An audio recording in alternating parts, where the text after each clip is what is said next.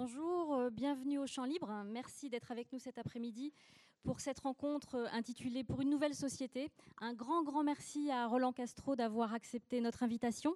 Cette rencontre vous est proposée dans le cadre de Rennes 2030, euh, un ensemble de manifestations pour réfléchir à notre agglomération demain, à l'avenir de, de, de Rennes Métropole.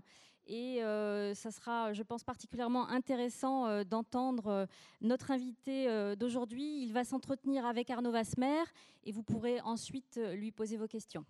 Il y aura un- après un, petit temps assez court pour des raisons de, train avec la librairie Page 5 de Bru qui nous accompagne aujourd'hui autour des livres de Roland Castro. Voilà, je vous souhaite une très bonne rencontre. Merci Astrid. Bien,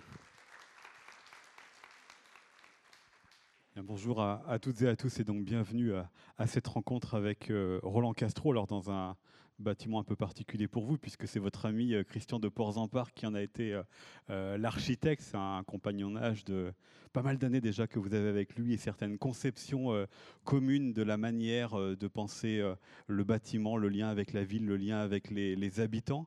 Ça, c'est ce qui l'une de vos caractéristiques et l'une de vos grandes marques de fabrique dans vos différents travaux en tant qu'architecte et urbaniste, mais aussi en tant qu'homme engagé dans la société et dans la politique. Tant qu'architecte, vous vous considérez comme un intellectuel fabricant, c'est-à-dire un intellectuel euh, de l'action, œuvrant à créer du lien en transformant euh, des lieux. C'est ainsi que vous vous euh, définissez dans ce livre Il faut tout reconstruire, qui va être au, au cœur de notre conversation. C'est un livre d'utopie concrète, présentant des propositions pour une nouvelle société, un programme humain pour plus d'égalité, de laïcité et de justice, une manière euh, pour vous de prolonger euh, celle que vous formuliez en 2003 en créant euh, le mouvement pour l'utopie concrète, avec lequel vous aviez candidaté pour participer à, l'élection présidentielle de 2007. Ce livre est un prolongement de tous vos travaux, mais peut-être aussi une rupture par la radicalité du titre. Il faut tout reconstruire. Alors vous qui avez construit, qui avez rénové notamment Lorient, avec, euh, euh, qui a été récompensé par euh, le Grand Prix de l'architecture de Bretagne, vous qui imaginez, puisque vous participez aux concertations du Grand Paris, vous qui avez donc transformé, alors notamment les, les grands ensembles et les banlieues, c'était le plan banlieue 89 euh, avec François Mitterrand, c'était les cités des Hauts-de-Seine avec Charles Pasqua. Euh, Comment en êtes-vous arrivé à vous dire que finalement il fallait être encore plus radical, il fallait euh, non plus forcément simplement transformer, mais peut-être tout détruire pour reconstruire?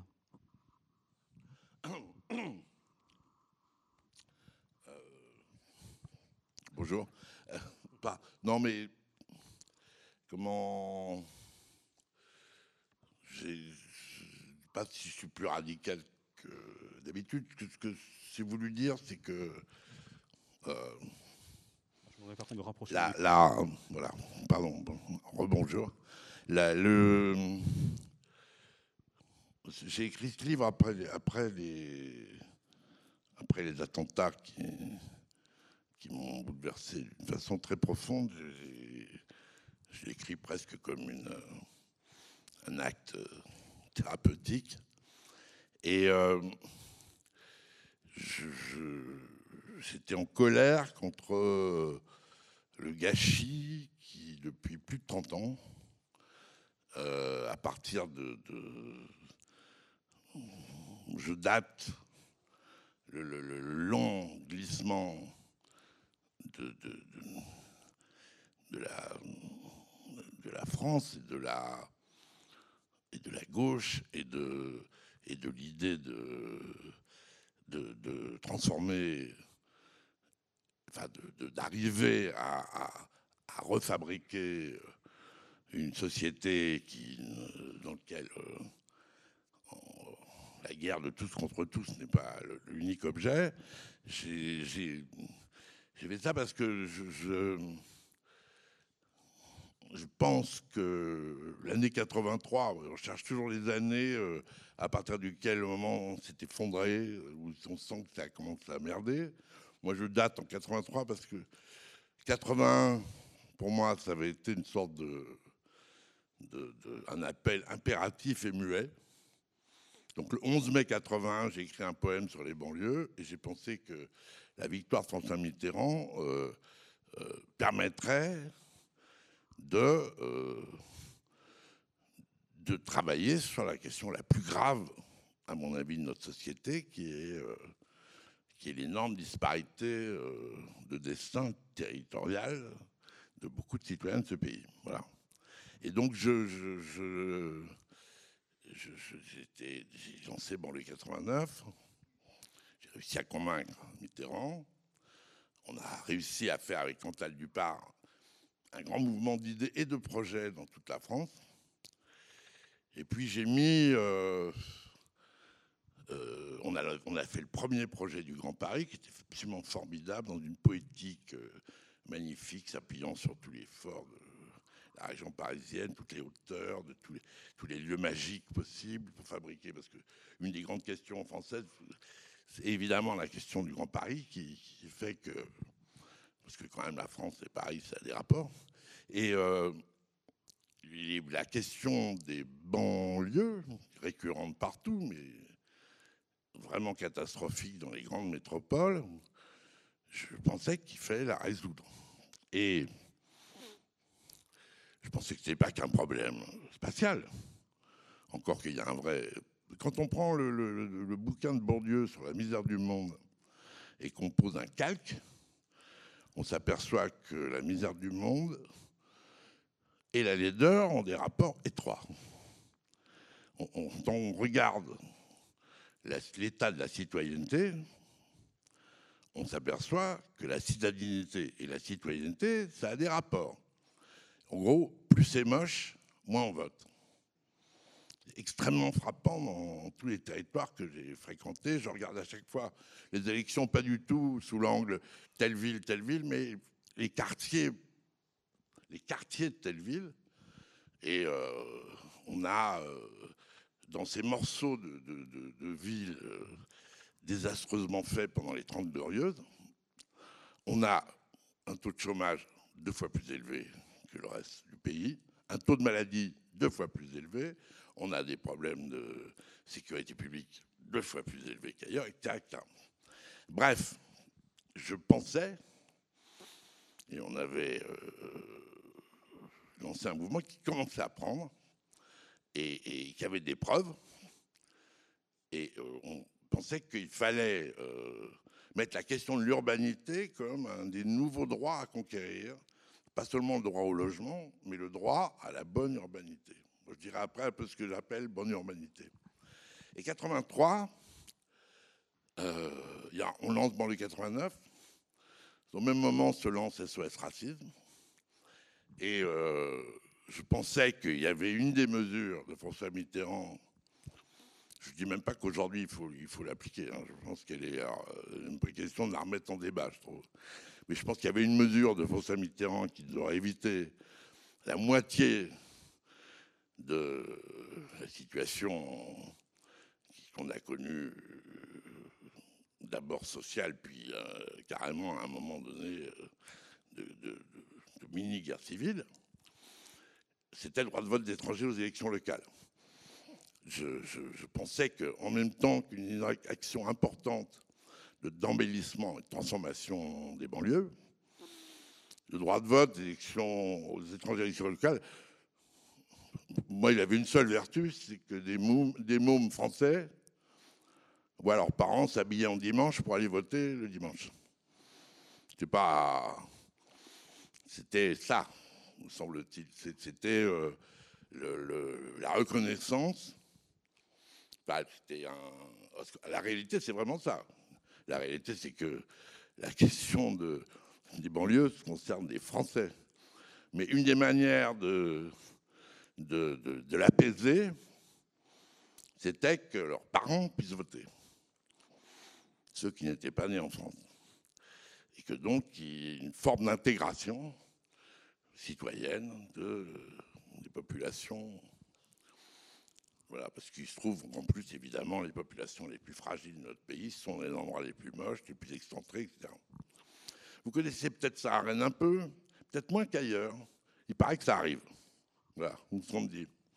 Euh, donc, euh, j'ai euh, j'ai écrit ce bouquin parce que je pense qu'en en 83, Mitterrand a, choisi la rigueur et a choisi de ne. Il a dit une sorte de consigne dramatique, surtout il ne faut pas le dire. On change tout, mais on ne dit rien. Euh, Et il me semble que là, il y a vraiment un moment de, chute, quoi, de la société française, de délitement.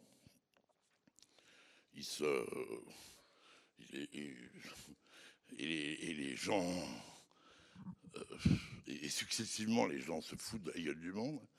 Chirac euh, fait avec euh, l'aide conceptuelle d'un gars que vous allez recevoir bientôt, Emmanuel Todd, fait une campagne électorale qui gagne sur la fracture sociale. Une fois qu'il a gagné, il passe à autre chose. Et, comme d'habitude, on se retrouve avec, l'immature Sarkozy, euh, qui, euh, y compris sur cette question-là, au moins lance le Grand Paris, mais, mais ça ne reste pas, ça se barre. Jusqu'à jusqu'à le faux Mitterrand, Qui, à mon avis, est une représentation la plus terrible. Qui m'excuse de personnaliser la situation, parce qu'on est dans cette monarchie élective, donc il y a un mec, en général, ça représente un peu la situation. Et, c'est vrai que je,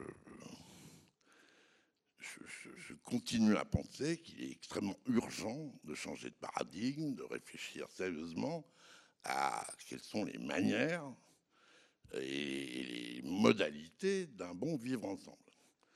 Enfin, que j'aime pas du tout ce mot vivre ensemble parce que je pense pas que c'est l'union des curés, des rabbins et des pasteurs et des imams qui permettra de vivre ensemble.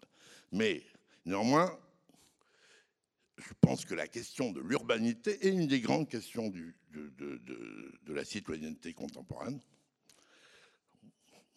La, notre société, elle tient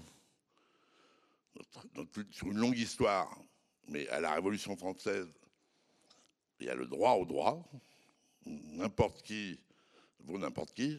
C'est pas tout à fait vrai, dirait Coluche, mais en tout cas, il est marqué égal en droit, libre et égaux en droit.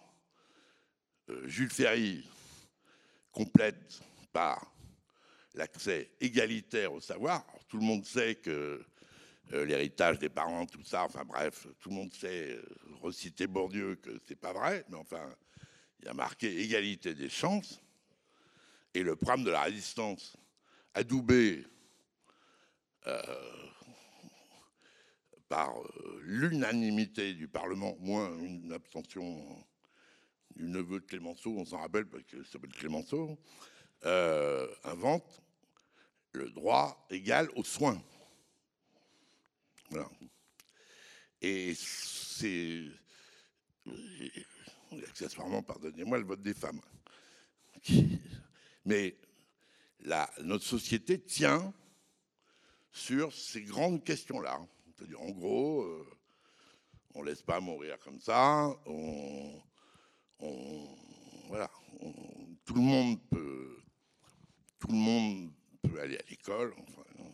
et tout le monde il vaut tout le monde. En droit. Bien.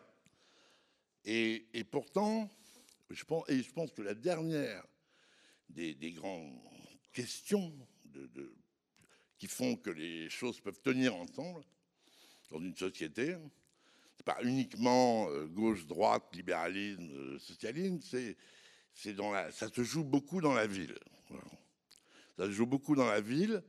Et je pense que la question de l'égalité apparente de destin pour n'importe quel enfant, c'est extrêmement important. Je pense que c'est dramatique que des gosses sont de la ZUP dès leur enfance. Ils sont de la ZUP, ils sont d'ailleurs. Toute l'histoire que je connais de mes copains euh, qui ont réussi à s'intégrer dans la société, euh, ils ont béni le choix de leurs parents. Je prends à Paris, je connais bien Paris et la banlieue. Tous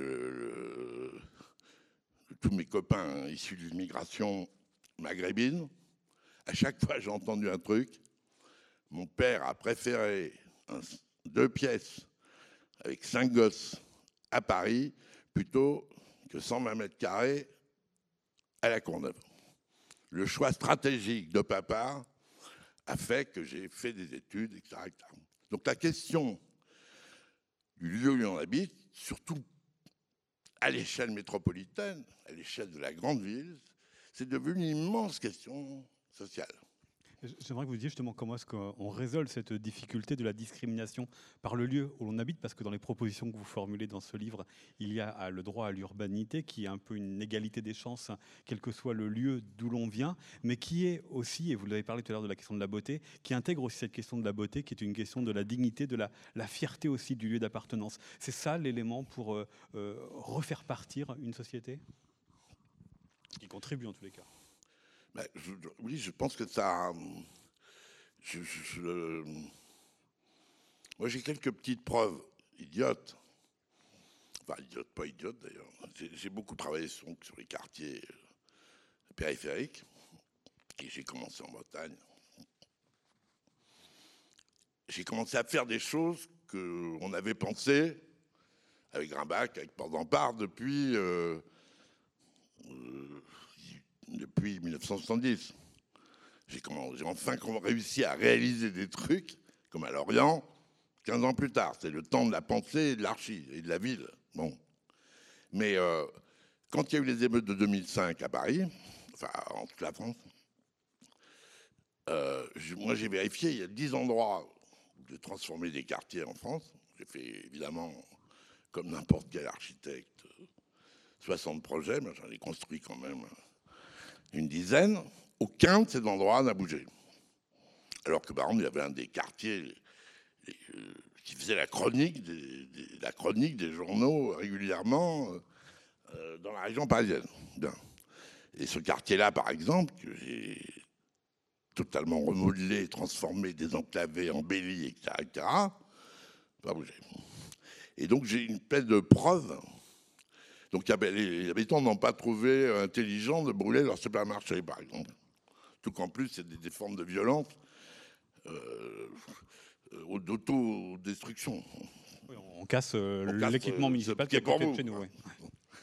Donc, euh, la, la preuve que la bonne ville pacifie, pacifie, sans que ce soit évidemment la, solution, excusez-moi, je crois que je suis loin du micro, sans que ce soit la solution unique, c'est quand même une base, me semble-t-il.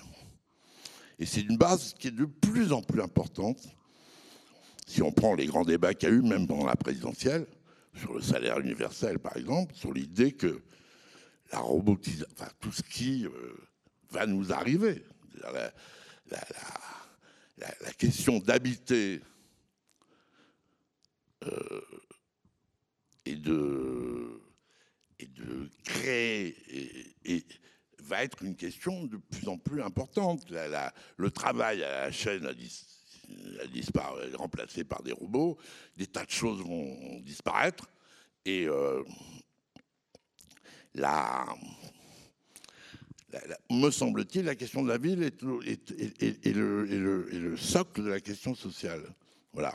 Donc j'ai écrit ce bouquin parce que euh, le temps perdu, voilà.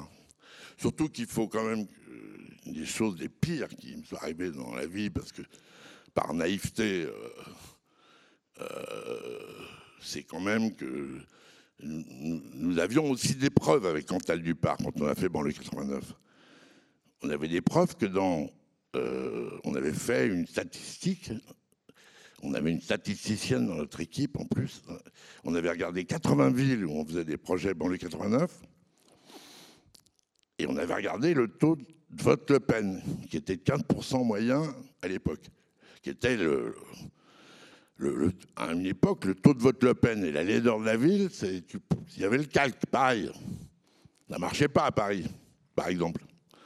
Ça ne marchait pas. Ça, dans la bonne ville, ça marchait pas, ça prenait pas. Aujourd'hui encore, si on prend le vote Le Pen, euh, euh, on est au nœud des questions urbaines. Elles sont plus forcément en banlieue, elles sont parfois beaucoup plus loin que ça dans, la France périphérique euh, dont parle Christophe Guilhem. Bref, tout ça, j'arrive chez Mitterrand triomphant. Je lui dis, on a 15 moyens, et dans 80 villes, on a 11 moyens. 30% de moins. C'est la preuve que ça marche. Parce qu'en général, dans ces villes, qu'elles soient de droite ou de gauche, il y avait des bons maires qui ramaient, qui, voilà, qui prenaient euh, sérieusement en compte la question des gens fraîchement arrivés chez eux, les questions, voilà, qui euh, ne méprisaient pas une partie de la population. Parce qu'elle ne votait pas. Parce que ça, passe aussi par une manière de, de Et donc, concerter avec les habitants? Quand j'arrive chez Mitterrand, évidemment, il est malin, il n'est pas idiot, il me dit Roland, c'est formidable. Formidable. Puis le lendemain, euh, Paul Quillet s'est nommé ministre. Elle et moi, on met trois mois à le voir, alors qu'on voyait Mitterrand facilement. Les crédits s'assèchent. Le Grand Paris qu'on a commencé s'arrête. Et comme euh, il a fallu qu'il y ait tapis pour que je me décide, tapis plus l'affaire Bousquet pour que je me décide à démissionner, en me rendant compte, alors qu'il avait obtenu qu'il y ait un ministère de la ville, qu'il avait identifié qu'il y avait une vraie question et qu'en France rien n'existe s'il n'est pas administrativement identifié, euh, je me suis rendu compte avec horreur qu'évidemment que le vote Le Pen recule, ça n'arrangeait absolument pas Mitterrand, puisque la gauche était depuis 83 dans une sorte de mensonge institutionnel et que la seule manière de, se pérenniser, c'était de, de casser la droite. Je ne dis pas que c'est pas comme ça avant. Je dis simplement que depuis, depuis tout ce temps, cette longue pente, qui à mon avis est en train de s'arrêter, mais, difficilement d'ailleurs, cette longue pente, elle est, prise à partir de, de, cette époque où les, où les 110 propositions, il y en a une qui manque. Euh, et, il y en a une qui manque. Et, euh, et, on s'est retrouvé avec cette. Et à la fin, je ne dis pas du tout que, le terrorisme islamique vient de là. Mais le boulot n'est pas fait sur la laïcité en plus. Je me souviens extrêmement bien d'avoir écrit à, Mitterrand une lettre très précise disant le droit à la différence, une pure connerie. La différence n'est pas un droit, c'est un fait. La, question de la laïcité, c'est une question sérieuse. Je dis l'excision n'est pas une mœurs respectable. J'ai dit c'est un crime contre la jouissance des femmes. Il y, a y a des mœurs. Voilà, je veux dire, toute, la, gauche est baignée d'angélisme différentialiste. Bref, tout ça, j'ai un peu écrit. Voilà, c'est ce que j'ai écrit dans ce bouquin, avec un peu des quelques certitudes. Donc la certitude que la question urbaine doit être une question prioritaire et qu'elle prend du temps. et malheureusement, évidemment, elle est hors champ électoral. La question urbaine est hors champ démocratique normal. Elle est. Euh, j'ai aussi un exemple. C'est, le maire de Lorient s'appelait Le Drian, ministre des Affaires étrangères actuel. À l'époque, le projet que j'ai fait à Lorient, de remodelage, on le met, on le publie dans toute la ville. Et le quartier le plus moche, les gens voient des images de transformation euh, et ça se met à râler partout. Et ils risquent de perdre l'élection. C'est-à-dire un maire qui lance un projet urbain risque de perdre l'élection. Et il a, il a été élu euh, pile poil. Six ans plus tard, des choses étant faites, des gens ayant habité, une enquête dans la ville, indice de satisfaction pour toute la ville, le quai de Propose truc. Sauf que euh, la leçon pour n'importe quel maire moyen qui pense à cette chose horrible qui s'appelle la réélection, en, France, tu élis des mecs et ils pensent déjà à être réélus. Tu les élis, c'est bon. On attend. Pas du tout. Donc la bonne idée municipale moyenne, pour n'importe quel maire moyen, c'est euh, ce coup-ci, on fait une médiathèque, on fait un concours de médiathèque, on fait de la concertation sur la médiathèque, on dit même aux habitants, vous faites une médiathèque, on fait juger, on, on inaugure la médiathèque, on est réélu et on passe au gymnase. Et à part ça, si jamais on veut faire le tram, en général, on est viré. Et les maires te disent, moi, je veux vous maintenir jusqu'à la fin du tram. Et puis, il est viré. Euh, donc, c'est une des choses que je pointe dans ce bouquin, c'est que l'immédiateté, cette, horreur du médiatique absolu, qui, de l'événement absolu qui nous bouffe, c'est évidemment totalement contradictoire avec la fabrication urbaine. Parce que la fabrication urbaine, c'est l'ensemble, et, le, médiatique, c'est le particulier, c'est ça? C'est le temps. La question, de, la question urbaine, c'est une question de temps. La question de la gestion du temps et de la durée. C'est pour ça que les. c'est bête à dire, mais les, les formes despotiques ont pris le temps. C'est pour ça que Napoléon III a fait euh, Paris. Il a eu le temps. Alors, c'était tellement bien engagé que Alphand, qui est l'auteur de Paris, l'auteur euh, poétique et culturel de, ça, pas l'auteur administratif comme Haussmann, bah Alphand, lui, on le garde jusqu'en 1888, je crois. 18 ans encore après. Donc euh, là, il est assez bien installé pour résister à la chute de l'Empire et, l'avènement d'une république qui d'ailleurs a du mal à s'installer. Enfin c'est une autre histoire. Bref, il y a le mec qui, a fait Paris, il a eu 35 ans. Et partant du despotisme pour euh, la, la question de notre démocratie, de son rythme et de ses échéances, c'est une catastrophe sur la question urbaine. En tout cas, il faut que les citoyens soient conscients que c'est euh, que c'est un des enjeux formidables quand ils se plaignent de ce qui se passe et quand ils disent mais enfin il n'y a rien fait là-bas et le quartier qui brûle. mais pour que le quartier ne brûle pas, il faut deux mandats. Voilà. Et c'est tout. Donc c'est un peu ce que. C'est une des choses que j'ai pointé là-dedans. Je, Il y a d'autres choses que j'ai mis euh, dans ce livre. C'est un livre qui est assez précis sur la question de la laïcité, par exemple. Je pense que c'est, je pense que c'est maintenant. Euh, moi, je pense que c'est sacré la laïcité. Voilà, je suis cet oxymore-là, moi. Je, propose, de Roland Castro, je propose qu'on revienne sur la laïcité, mais qu'on reste quand même sur la question du, du, temps, parce que là, vous dites un peu que finalement, pour que la, ville de demain s'invente, il faut des despotes partout. Comment on prend en compte alors les, habitants pour ne pas tomber justement dans des systèmes despotiques? Est-ce qu'il faut revoir euh, la manière d'engager les citoyens? Est-ce qu'il faut revoir les, mécanismes de concertation pour imaginer euh, la ville de demain et la ville durable? En, tout cas, je pense qu'il faut enlever un concept qui s'appelle démocratie participative, parce que je pense que c'est démagogique et faux. Euh, je pense qu'il faut, on peut faire de la pédagogie participative. Donc on peut tout soumettre à tout le monde. On peut même imaginer des projets de ville soumis à des référendums, mais pas sous la forme. Je j'ai pas d'opinion et je vous demande quelle est la vôtre et je vais vous la faire. Voilà. Donc je pense malgré tout qu'il faut que les citoyens sachent que qu'il y a des, actes qui peuvent approuver ou désapprouver, mais que c'est pas vrai qu'on leur demande vraiment leur avis. effectivement, je pense que n'importe quel projet doit être publié. S'il a une certaine échelle, il peut être amendé. Euh, si, surtout parce que en matière urbaine, euh, personne n'a la science mais je pense malgré tout qu'il y a une idée derrière démocratie participative qui est complètement électoraliste, foutu, quoi. Et, je crois, par exemple, pour prendre ce que. Pour prendre. Euh,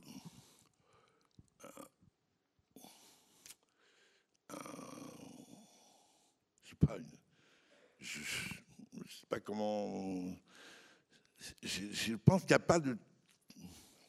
C'est assez pas compliqué, mais je pense par exemple que ce qu'on a dessiné Cantal et moi sur le Grand Paris, il y a 35 ans, D'abord, ça a 35 ans. Pour prendre le temps d'Alphonse, ben, au fond, ça a beau avoir 35 ans et c'est toujours pas fait, mais c'est toujours aussi bien. Donc ça va arriver, quoi. je, pense que, je pense que donc, les dépositaires du temps, dans ce monde, dans cette société politique et dans notre démocratie actuelle, qui, euh, à part l'élection présidentielle, et encore, elle, peut penser quoi, l'élection présidentielle? Elle peut espérer 10 ans. C'est trop peu de temps, mais enfin, elle peut enclencher de façon sérieuse si on réfléchit sur 10 ans, donc une réélection une fois. notre système, il est. Euh,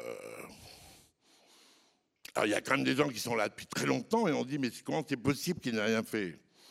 Godin, par exemple, à Marseille, on peut lui demander. La banlieue est dans Marseille, même pas de problème administratif.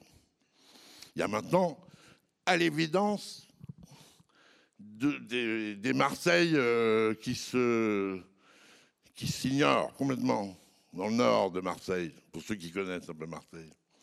Et là, il n'y a, pas de. C'est pas de la banlieue avec administrativement un autre maire. C'est dans Marseille. Marseille, c'est la plus grande ville de France. Il y a l'agriculture à Marseille, il y a tout ce qu'il faut. Il y a des forêts. Donc, euh, là, Rigaudin, il est réélu. Bon, alors ça, c'est le mec qui s'appuie sur son électorat, quoi. Hein, c'est tout, quoi. Il va pas plus loin que ça, pas plus loin que le bout de son nez. Et puis, euh, et puis les autres, ils vivent du fait que le mec, il fait rien. Alors ils disent, il fait rien. Puis si jamais ils sont en manette, ben, ils font pas grand-chose non plus. Donc bref, tout ça et, il n'est pas assez, il n'est pas assez dit, assez hurlé que sur euh, la question urbaine, il faut inventer démocratiquement une forme de despotisme artistique, si je puis dire. Je ne sais pas si ça va plaire beaucoup ce que je dis, mais je pense que le mec le plus, le plus au courant de ce qu'il faut faire dans le Grand Paris, c'est moi. C'est con. mais, mais euh, le maire de Paris va dire il exagère. L'ancien maire de Paris, Chirac, va dire mais il exagère. Anne Hidalgo va hurler mais je pense que c'est quand même ça. Donc, Cantal est plus au courant, euh, Christian, pendant Parc, a fait cette salle, est plus au courant. Ils sont, ils sont plus dans la durée. Voilà. Moi, je suis un mec plus dans la durée qu'un homme politique normal. Pourtant, quand même, il y a les habitants qui doivent donner leurs opinions. Idiot. Et, et, et, je suis, euh, je pense, c'est dans moi, parce qu'au fond, c'est simple. Moi, je pense qu'un mec comme moi devrait faire des cours d'urbain et d'archi aux enfants des écoles. Moi, j'aime beaucoup un, architecte qui a fait Philadelphie, qui s'appelle Bacon, et il a fait le plan de Philadelphie. Il a démarré avec les élèves en sixième, et quand ils sont arrivés en terminale, Philadelphie était terminée. Et tout le monde savait ce qui était fait. Mais je ne suis pas sûr qu'il ait demandé à tous les habitants de Philadelphie de voter sur son plan il a dû faire euh, montrer. Mais, en plus, c'est pas grave de montrer parce qu'en général, si tu montres intelligemment, euh, euh, les gens, ils vont même pas avoir peur que ce soit très haut. voilà. Si tu fais de l'idéologie en racontant du baratin et des arbres et des arbres, et mais si tu racontes aux gens que c'est bien les arbres, mais que une place, c'est pas trop. Là, par exemple, je sors, on est rentré ici. Vous allez sortir, on va faire un petit truc d'archives. Vous allez sortir, vous allez constater comme tout le monde, parce que vous êtes autant architecte et urbaniste que moi, que c'est trop grand, que ça flotte la, la place. Je ne sais pas comment elle s'appelle. Charles de Gaulle. Hein? Charles de Gaulle, anciennement Champ de Mars. Pauvre Charles de Gaulle. Alors, ça, elle flotte, elle n'est pas assez encombrée. Il n'y euh, a pas assez d'acteurs muets qui racontent qu'il y a du monde. Euh, son discours muet est pathétique. Et, les lieux parlent, les bâtiments parlent, il y a un discours muet. Donc ça, par exemple, c'est une énorme question citoyenne. La, la, je dois l'écrire, hein, ça là-dedans, il faut prendre les citoyens as un artiste, comme Joyce disait, euh, portrait d'artiste en jeune homme. Il faut prendre les citoyens pour des artistes. Et, il, faut il faut, par exemple, moi dans mon bouquin, je parle d'un Sénat philosophique. Je ne suis pas pour qu'il y ait le Sénat tel qu'il est aujourd'hui, qui bloque et qui euh, fait retarder, je ne sais pas quoi. Je suis pour qu'il y ait un lieu où les grandes questions philosophiques soient débattues en prenant le temps, sans bloquer personne, et que de temps en temps, sur la procréation médicalement assistée ou sur l'euthanasie, après avoir réfléchi beaucoup et hors du, tapage médiatique, les sénateurs, qui seraient élus au suffrage universel et qui travailleraient le week-end, donc avec des citoyens actifs, qui bosseraient 10 heures par semaine, pas plus, mais qui réfléchiraient, présenteraient une loi. Et je dis ça parce que ce serait bien qu'il y ait des lieux dépositaires de, l'idée du temps, des lieux démocratiques dépositaires de l'idée du temps. Il n'y aurait pas d'enjeu dans le sénateur. Hein, je ne sais pas comment dire. Le... Ça rapporterait peut-être pas de fric pour ceux qui en ont. Peut-être un petit défraiement pour ceux qui n'en ont pas. Je veux dire, euh, là, voilà. Ce serait plus un, fromage républicain indispensable au fonctionnement de la démocratie, parce que c'est faux. Et c'est juste l'invention d'une roue de secours à notre système, ou de la maison de retraite de la République, plutôt, ou le soi-disant l'endroit des élus locaux. Bref, nous avons pour dire que il nous faut des espaces où on peut déposer du temps. Et sur cette question urbaine que je pense mondialement importante. C'est pas qui, c'est pas qu'en France. Nous, en France, ça va plutôt bien, même, on peut dire. Si on parle de Lagos, alors là, on est. Il y a des endroits euh, où les situations de disparité urbaine sont bien plus grandes que chez nous. Il y a des endroits où tu vas, euh, après, quand tu rentres, tu, peux louer à la Courneuve pour le mois d'août. Hein. Donc. Euh, nous avons des situations qui sont quand même très tempérées par notre état de droit, très tempérées par de très sous perfusion administrativo, voilà, etc. Donc on n'est pas. J'ai dit il faut tout reconstruire, mais, il y a plein de choses, il y a plein de choses qui vont. Cette société ne tient pas bien, mais elle tient. Et notamment les endroits les plus fragiles tiennent. Mais ce que je veux dire, c'est qu'il. Je pense, moi, ce que moi, ce que je pense, c'est qu'il nous faut euh, ce qui manque le plus aux sociétés contemporaines, c'est le temps. Et l'imaginaire, Roland Castro, parce qu'il en est question aussi dans votre euh, livre, aussi bien pour la République renouveler son imaginaire pour la société. Pour l'urbanisme aussi, est-ce que c'est cela que vous entendez dans le, votre formule d'urbanisme romantique? Bah, oui,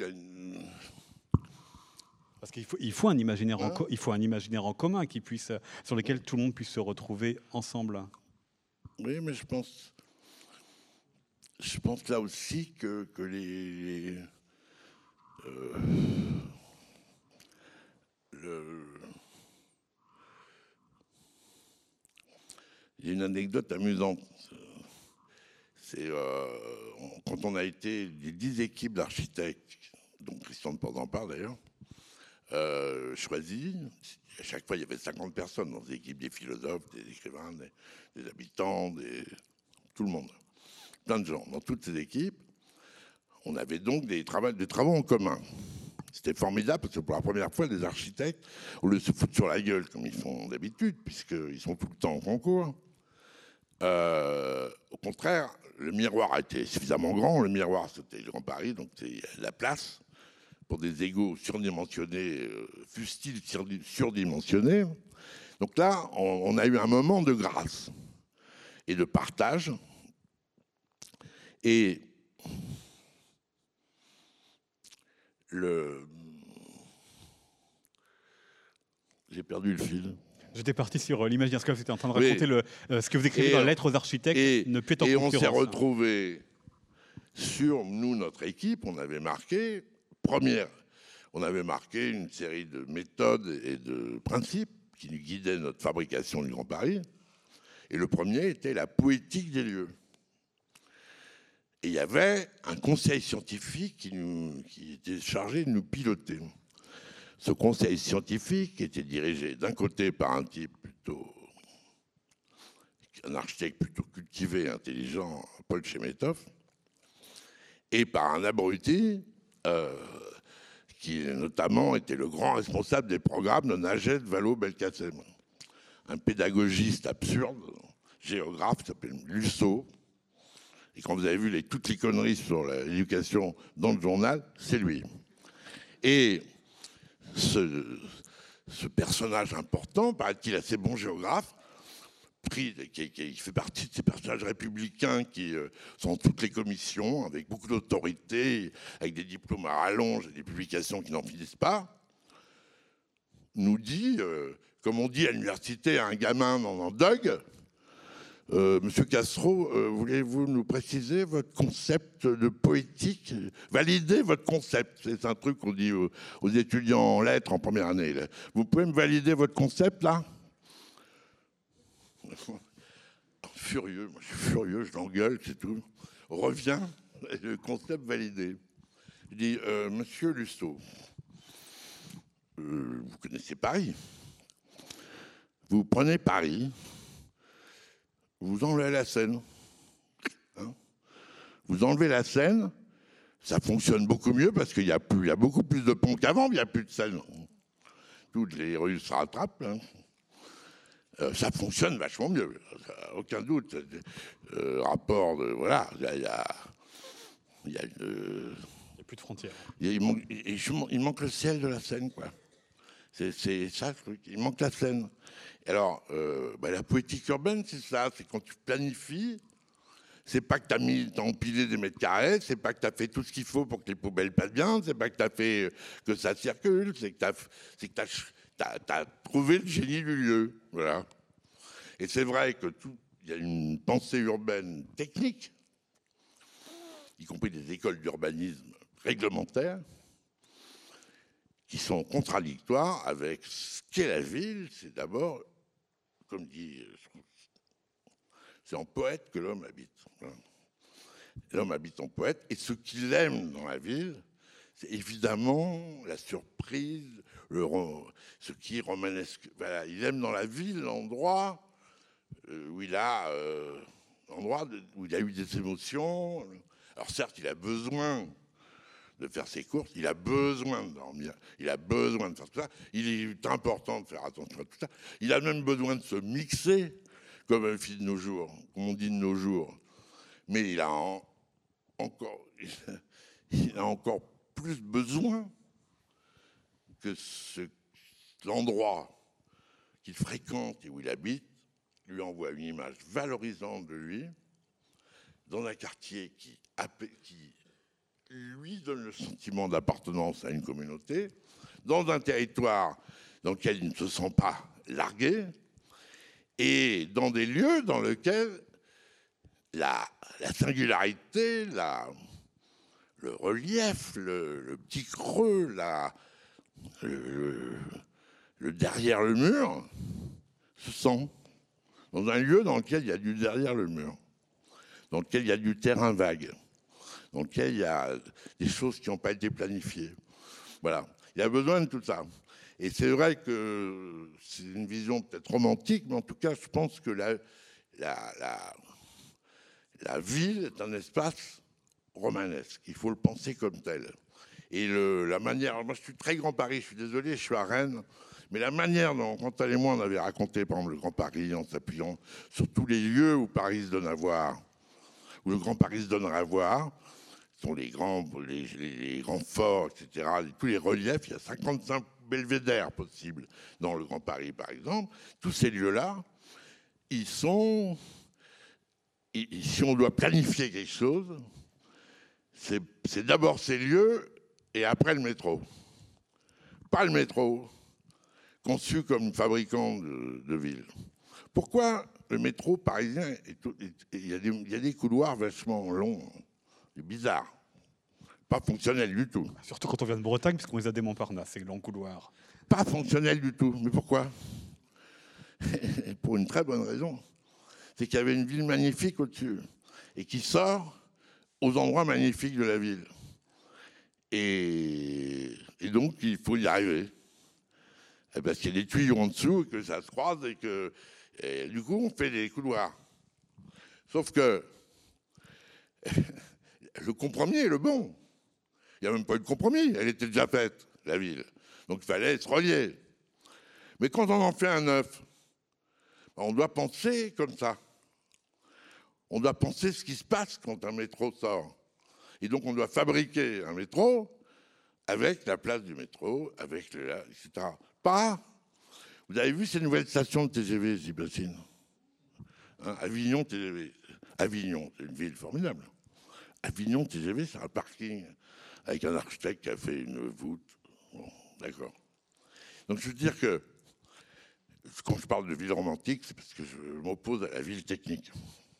Puis je voudrais qu'on termine euh, sur la laïcité, parce que vous aviez envie d'y venir, et c'est évidemment quelque chose d'important dans, ce livre, que vous dédiez d'ailleurs à, Bernard euh, Maris, puisque vous commencez euh, en rappelant les attentats de janvier 2015 à Charlie Hebdo. Parmi les propositions, il y a celle de sacraliser la laïcité, donc vous jouez avec ces mots, et vous écrivez qu'il faut désormais considérer la religion musulmane en France avec une bienveillance intolérante, et j'aimerais que vous nous expliquiez l'association de ces deux mots la bienveillance intolérante.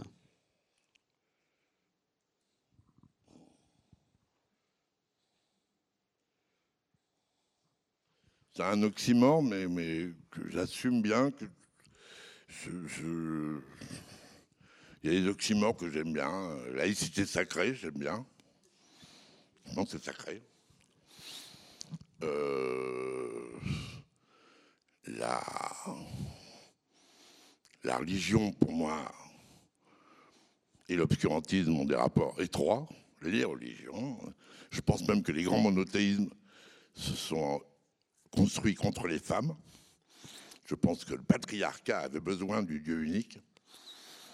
Et je pense que l'avenir de l'humanité est comme celui qu'Aragon évoque poétiquement. Donc, euh, je pense que sur les, les ruines des monothéismes, la femme est l'avenir de l'homme.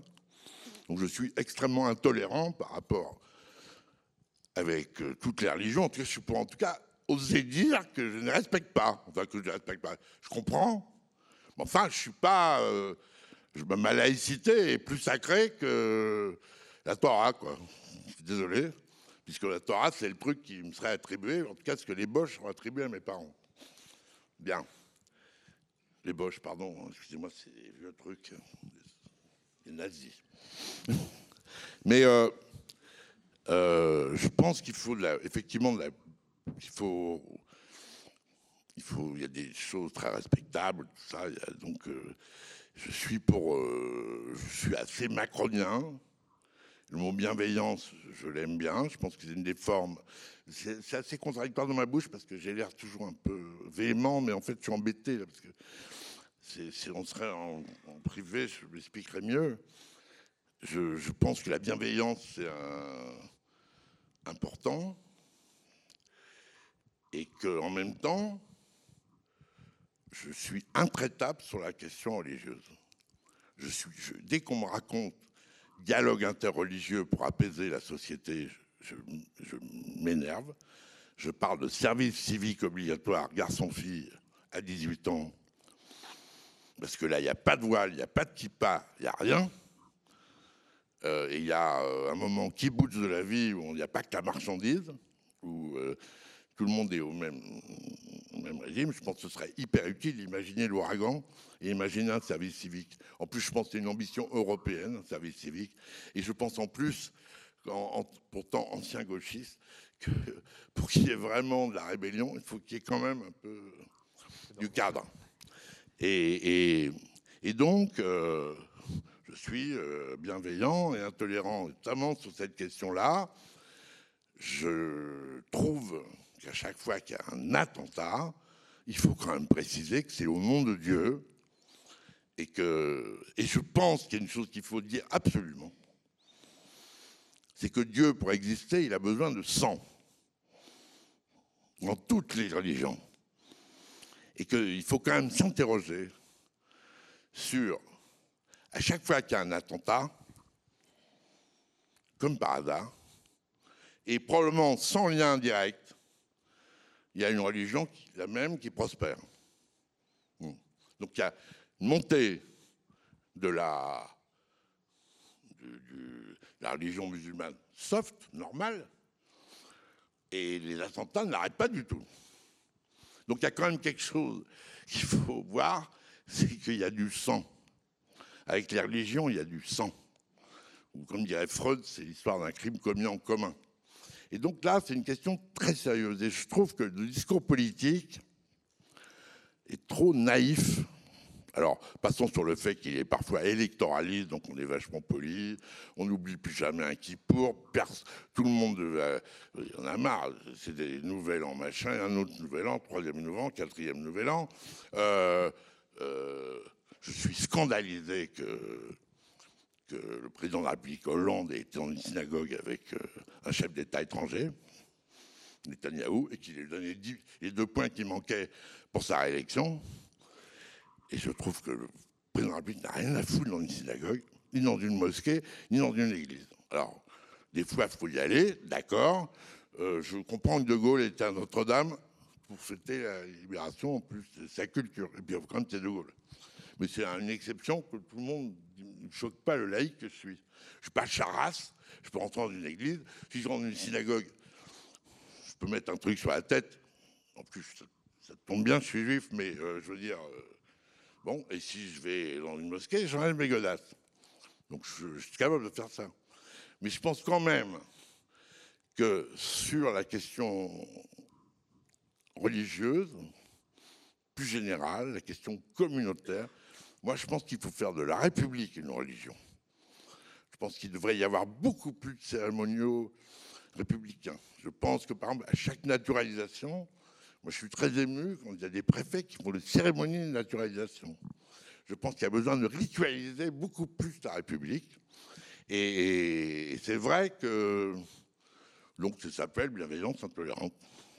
Voilà. Comme la laïcité pour moi est sacrée, comme il y a plein d'oxymores qui sont, qui sont extrêmement vrais, comme l'amour et la mort.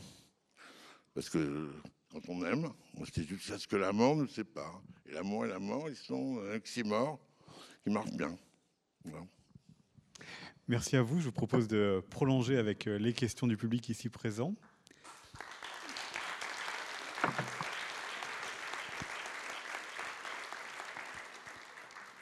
souhaite poser une première question? Alors peut-être monsieur au, cinquième rang?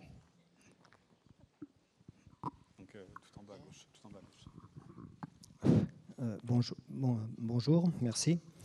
Euh, là, je vais aborder une question délicate parce que euh, vous avez parlé d'un, vous étiez pour un Sénat philosophique où les grandes questions seraient débattues sans que. Vous pouvez relever la main, monsieur, pour que Roland Castro vous voie. oh, pardon, excusez-moi. Relevez, la, levez la main, levez la main, s'il vous plaît. Voilà. Ah ouais, pardon. Merci. Vous avez parlé d'un Sénat euh, philosophique où les grandes questions seraient débattues euh, sans que personne soit bloqué. Et là, je pense à Yuval euh, Noah Hariri, là, qui, a écrit euh, Homo sapiens et qui vient de sortir Homo Deus, enfin, je sais pas, et qui est passé sur France Culture dernièrement et qui, euh, qui lui, regrettait et observait qu'il n'y avait aucun politique actuellement, mais au niveau mondial, qui n'avait de vision pour l'avenir de l'ensemble de l'humanité. Et ça, ça, posait un, vrai problème. Quoi. Alors moi, je suis tout à fait d'accord avec euh, votre vision de la, de, la, laïcité dans la mesure où c'est le refus du totalitarisme religieux. Quoi. Seulement, ça ne faudrait pas évacuer éventuellement la question du sens. Ah, peut-être que ça peut être justement la, question euh, oui. qu'on propose à Roland Castro, la, question du sens. Hein. Il faudrait que je puisse terminer juste en donnant très, très vite fait une information. Et là, il mais je rentre en terrain miné. Hein, je signale, j'aimerais qu'à l'avenir, on mette les, les intelligences en commun pour voir de quoi il retourne avec les informations qu'on trouve sur un site qui s'appelle Partage International. Merci. là- Alors, je propose à Bon, Roland Castro de, voilà, de, de répondre peut-être euh, voilà, sur euh, la question du, du sens, puisque les religions, elles sont, si euh, vous dites qu'elles sont liées au, au- qu'elles ont besoin de sang, elles sont aussi porteuses de sens. Alors la République devrait, euh, dans la manière dont vous la concevez, avec sa- cette ritualisation, avec cette place plus importante, cette sacralisation, elle devrait aussi porter euh, le sens pour se substituer aux religions? Non, je ne vais pas jusque-là. Je, je, je pense non plus que la religion ait un rôle progressiste, tout ça. Je ne suis pas, je suis pas aussi. euh, Bien sûr qu'elles sont porteuses de sens. À point, ça marche. D'accord. Je, je,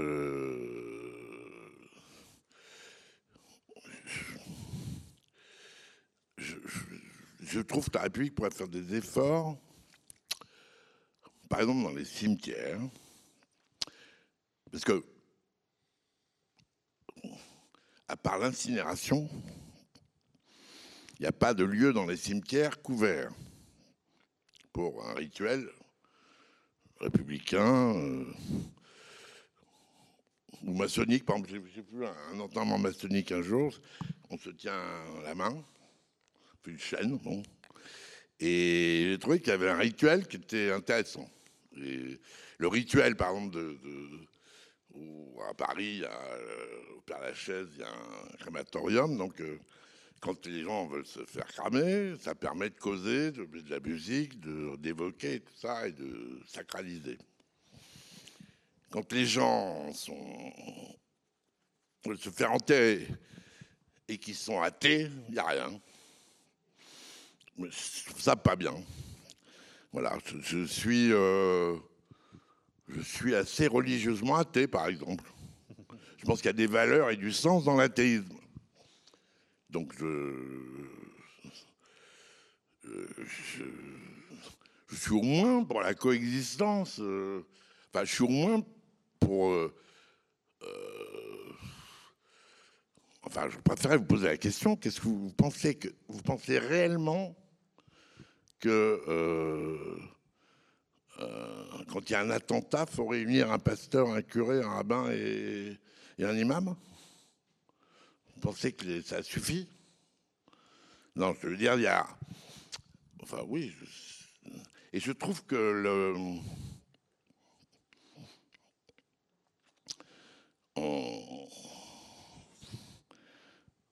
la pensée euh, européenne, française des Lumières s'est construite sur, euh, la, lutte contre l'obscurantisme. Euh, et je pense qu'il n'y a plus. les gens dont c'est euh, la, culture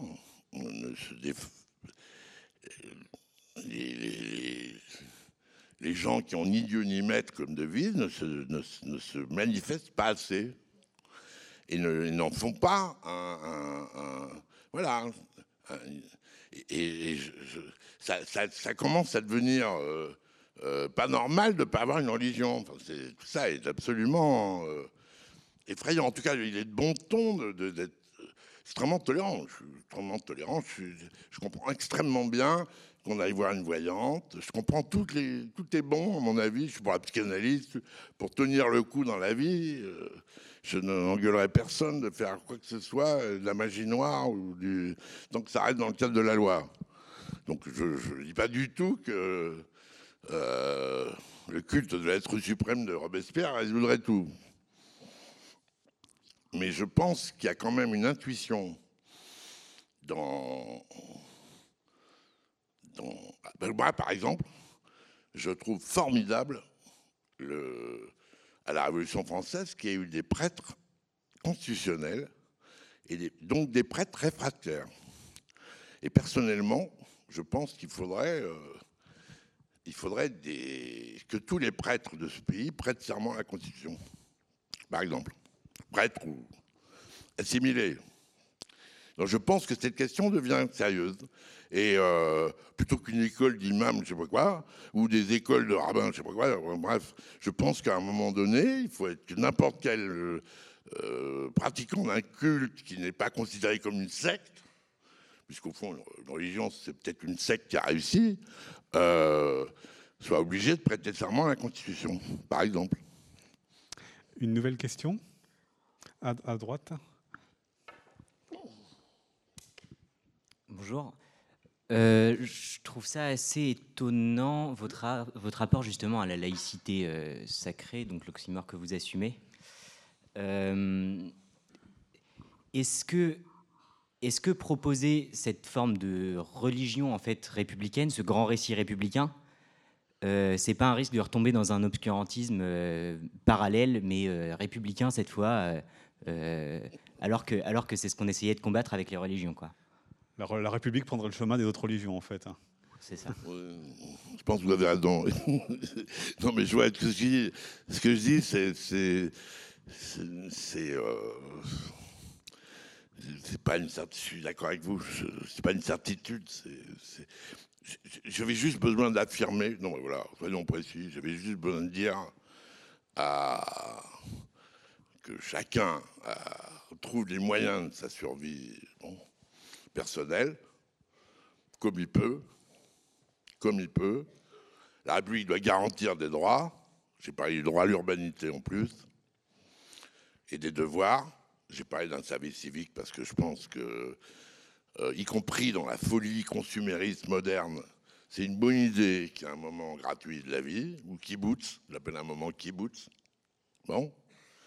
Et à part ça, euh, Ouais, je suis entièrement d'accord avec vous. Il y a un risque épouvantable que, la religion, que l'athéisme devienne une religion, que, et comme dit Lacan d'ailleurs, tout groupe est religieux, est dans la merde, on n'échappe pas religieux.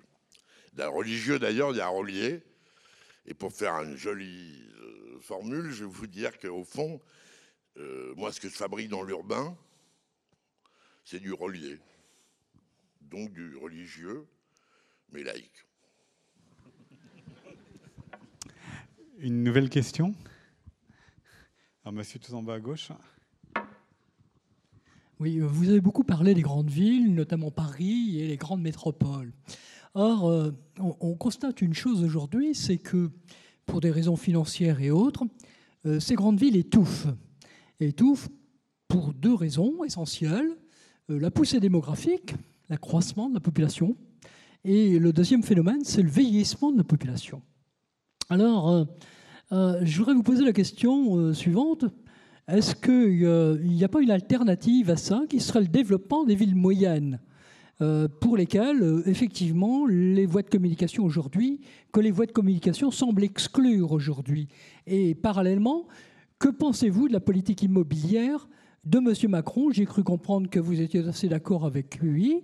Néanmoins, une grande partie de la population française désire être propriétaire aujourd'hui. Votre réponse.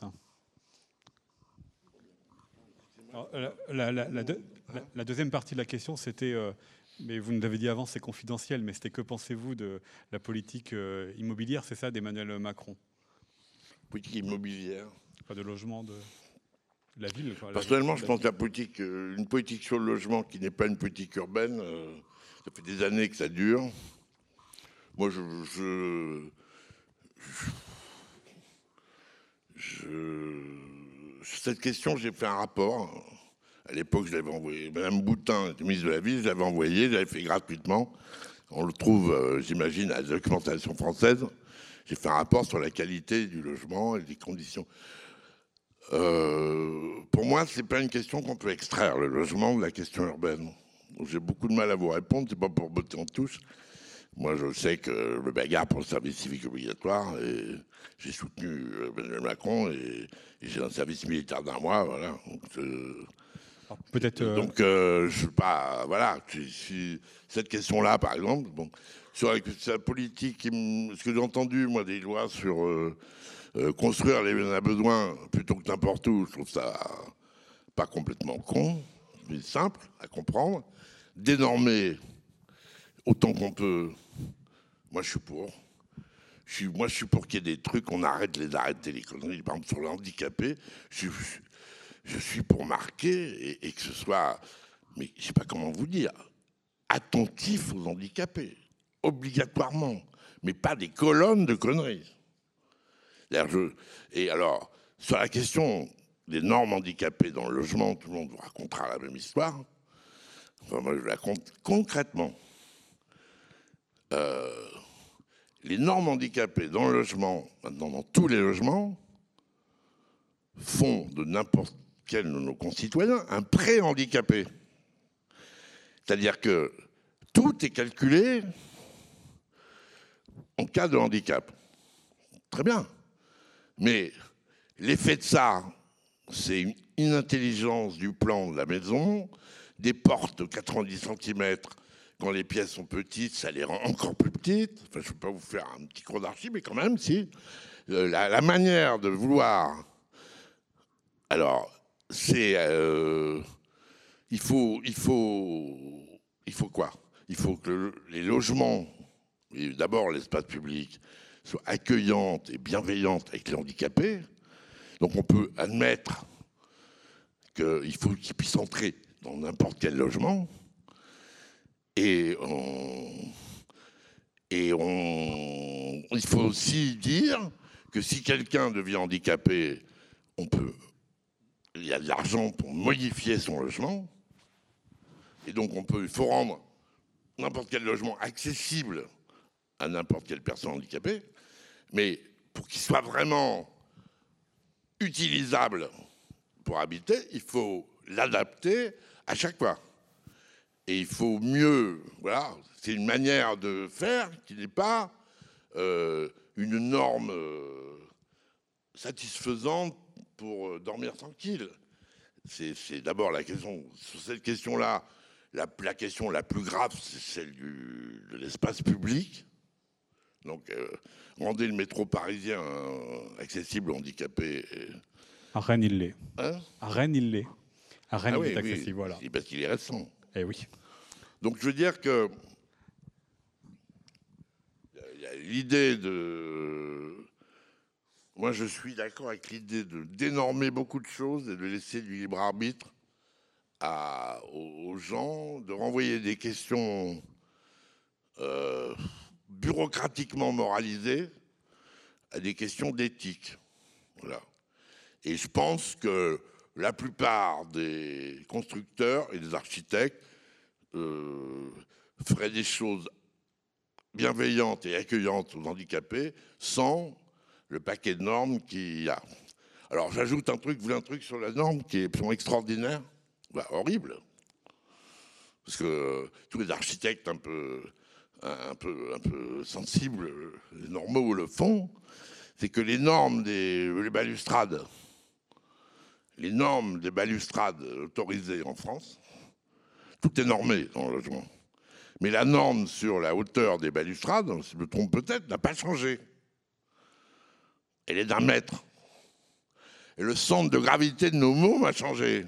Il, un mètre, il est 10 cm plus haut. Et donc, un,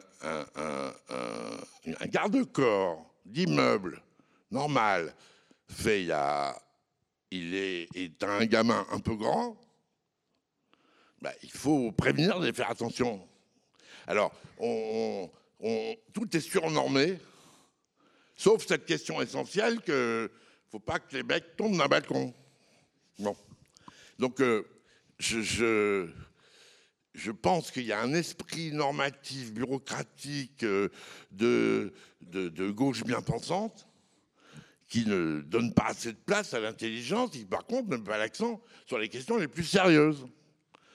Donc là, je trouve que là-dedans, donc il a marqué euh, quand, quand Macron dit déréguler, je suis mille fois d'accord avec lui. Et c'est pas euh, le dérégulation libérale, machin truc, euh, genre on peut faire n'importe quoi. C'est juste qu'on n'est pas obligé de. Enfin, tout le monde souffre de, de, l'excès normatif. Tout le monde. Voilà. Je propose une question en bas à droite et puis ensuite on ira en haut à gauche. Ce sont les deux dernières. Bonjour. Je m'adresse à l'artiste architecte des, spots, comme vous avez précisé, en parlant de démocratie euh, participative et, ou de pédagogie participative. J'aimerais savoir aujourd'hui, vous, en tant qu'architecte et urbaniste, quelle place vous envisagez pour les habitants sur le travail, la réflexion euh, et ce qu'on appelle aujourd'hui l'expertise d'usage des habitants qui vivent un territoire et qui, euh, peut-être dans ces démarches-là à long terme, où il faut du temps, ont peut-être une place à jouer. Quel est votre point de vue sur la question? Euh, Je suis... Je, je pense qu'il faut... mon point de vue d'architecte, il est difficile parce que je suis architecte, et en plus, il y a une PME, donc j'ai un salaire à assurer.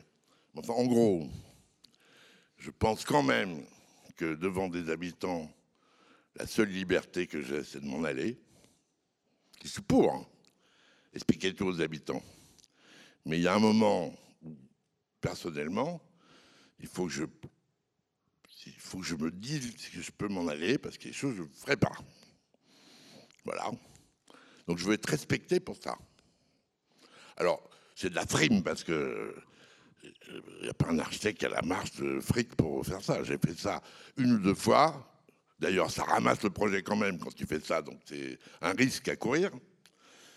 Mais euh, tu dis à une assemblée qui hurle contre, tu dis je ne bougerai pas. Et le truc est construit aujourd'hui. Il a pris le nom du maire avec qui j'ai fait le truc. Et ça, c'était des petites tours très maigres qui a inventé un centre à Oulin, à Lyon. Euh, il y avait une foule hostile, mais qui était de gauche, qui était emmerdée parce que le maire était de gauche et qui était pour le projet, emmerdé devant moi. Et moi, j'ai dit, je ne bouge rien. Et on l'a fait. Aujourd'hui, cette place. Bon, je vous explique une situation conflictuelle sérieuse où j'étais prêt à dire, je, virez-moi. J'ai dit, le maire a le pouvoir de me virer. Voilà parce que j'étais convaincu que j'avais raison. Bon, vous allez à Oulin voir cette place aujourd'hui. Le maire de droite, 20 euh, ans après, euh, a donné le nom de, cette, de ma place, ma, place, au maire. Avant qu'il y ait une rue Castro, il y a déjà la rue du mec qui est mort. La place du mec qui est mort, qui était le maire à l'époque. Donc je, je suis pour, si c'est pas si c'est euh, dans une position de, vrai respect et de... Je ne suis pas... à chaque fois que j'ai eu cette, question, j'ai convaincu, hein, j'ai fait des réunions publiques euh, en, faisant des, tours de jardin suspendus de, de 20 étages. Euh, avec des gens a priori hostiles. Donc, euh, euh, et j'ai réussi à convaincre. Donc je suis pour ce que, vous dites. Et, la question de l'usage, bien sûr. et, de, mais je suis pour que ce soit dans des vrais dialogues publics, pas avec des présidents d'associations, par exemple. Parce que je veux dire, il y a assez de présidents comme ça, ça va. Donc je pense que oui, c'est un vrai boulot public. Moi, je suis pour un énorme boulot public. Sur le Grand Paris, par exemple, je pense que si on arrive à le faire, il faudra que 10 millions d'habitants sachent de quoi il s'agit et pourquoi, et, qu'ils puissent même euh, dire ce qu'ils pensent de peut-être pas le problème. Mais je pense que les élus doivent prendre leurs responsabilités et que les élus qui font le coup de la démocratie participative sont des mauvais élus. Ils n'ont pas qui, ne prennent pas le risque de leur, opinion. Et euh, donc c'est pour ça que je suis, alors pour le coup, je suis, je suis d'accord avec la pédagogie participative, mais je suis, euh, je suis, euh, vous ne demanderiez pas de démocratie participative à un médecin, mais la pédagogie participative, pourquoi pas? Et moi, je suis assez précis. Euh, j'ai travaillé avec Charles Pasqua et le médecin ne choisit pas ses malades. Mais c'était formidable parce que c'était un très bon maître d'ouvrage. Enfin, je pouvais aller au manif contre ces lois, quand même, en même temps, comme dirait Macron, en même temps. Mais euh, je pense que je suis pour toutes les formes démocratiques. Mais, mais je je, suis pour que les élus soient, euh, soient, ne se cache pas derrière. Voilà. Nous avons une question en gauche, monsieur Non, vous l'avez plus Alors peut-être une dernière question Alors, il y a quelqu'un oh, tout, euh, tout à droite. Alors, bonjour, tout à l'heure vous avez parlé euh, des, parce que vous appelez des quartiers moches, vous l'avez dit clairement. Et en fait, euh, nous on est étudiant en géo et il y a un sujet qu'on traite vachement, c'est la gentrification. Et, et du coup, on voulait savoir, parce qu'en soi, on sait tous que c'est pas une solution, parce que ça fait que déplacer les gens d'un quartier à un autre. Et, et, vous, en tant que du coup architecte, on voulait savoir, enfin, qu'est-ce que vous avez comme solution à proposer face à la gentrification? Contre la gentrification euh, Alors, en fait, c'est. Moi, je veux dire, je, pense que, assez simplement et quasi philosophiquement, euh, je pense qu'il n'y a pas de solution. Il faut trouver des solutions qui ne soient pas contre. Je pense que, euh, que des quartiers se, deviennent vachement chics, soit et, et, et, que des habitants d'origine soient partent et que d'autres arrivent, euh, ça ne peut être combattu que par du chic partout. Voilà tout ce que je peux dire. Vous ne pouvez pas, au nom de la peur de euh, ne pas faire un projet parce qu'il risque d'amener des, Voilà. Surtout que, qu'est-ce que c'est? Alors, Gennevilliers, on peut vérifier les noms des gens, le maire de Gennevilliers. Je fais une tour de avec des, jardins tous les quatre étages, avec des, des, un projet absolument formidable. C'est un des pires moments de ma vie d'architecte. Ce projet, il a été porté publiquement devant les habitants. Ils ont applaudi. Il y a eu un article dans le journal disant formidable. Ça monte à 20 étages. Et il traîne un peu. Et le maire, qui avait soutenu le projet, devant moi avec les habitants, se retrouve avec son adjoint battu aux élections et déprimé, qui brusquement s'invente euh, euh, une lutte contre ce projet. Et le nouveau maire qui est prévu, meurt de peur parce que risque dans une ville communiste de voir arriver des. Enfin, ces raisonnements communistes débilissimes, les pauvres votent communistes et les riches votent euh, à droite.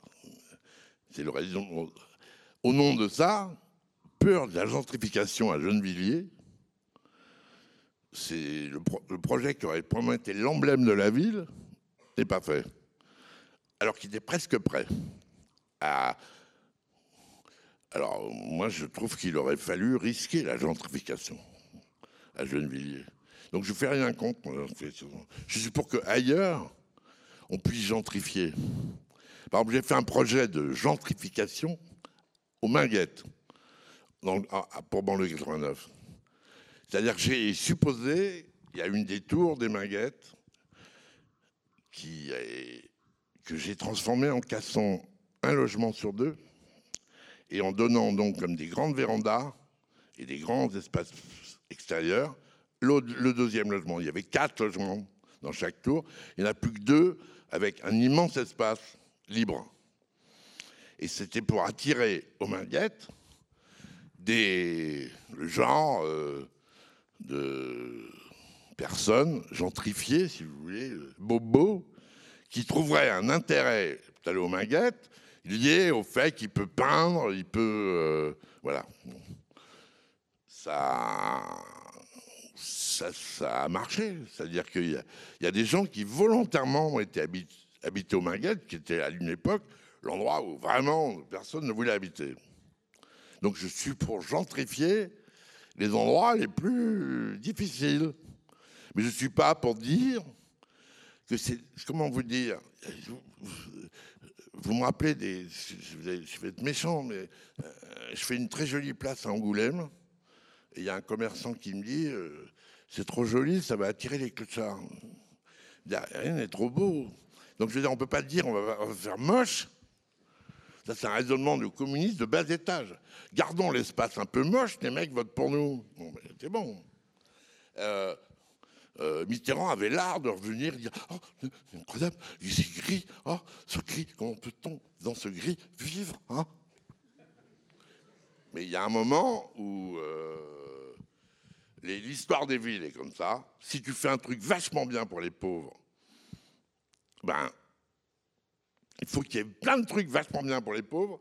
Sinon, le truc vachement bien pour les pauvres, les riches finissent par le bouffer si tu ne fais rien. D'accord? Corbu, la cité radieuse de Corbu, à Marseille, elle est piquée, elle est gentrifiée. À Rosé, elle est restée d'origine avec des prolos, des incites, des, voilà, et mélangée. Euh, donc, la, la gentrification, c'est bon signe. Si, ça veut dire que le quartier est plus sympa. À condition de ne pas faire partir les populations Voilà. d'origine. Donc, en jouant peut-être avec les loyers, Après, les prix des loyers. La question, c'est la maîtrise de, de- de- de- de- de- la maîtrise des, loyers, des machins, pour ceux qui sont quand c'est quand c'est des l'habitat public, en cas, oui, bien sûr que c'est embelli en, en faisant des moyens pour pas que les habitants partent. Mais en même temps, et, mais la solution est plutôt dans une expansion que dans une rétention. Ça je voulais dire. Pour en savoir davantage, je renvoie donc à votre livre Il faut tout reconstruire. On vous retrouvera Roland Castro à la sortie de la salle pour une séance de dédicace. Merci beaucoup à vous et merci à vous.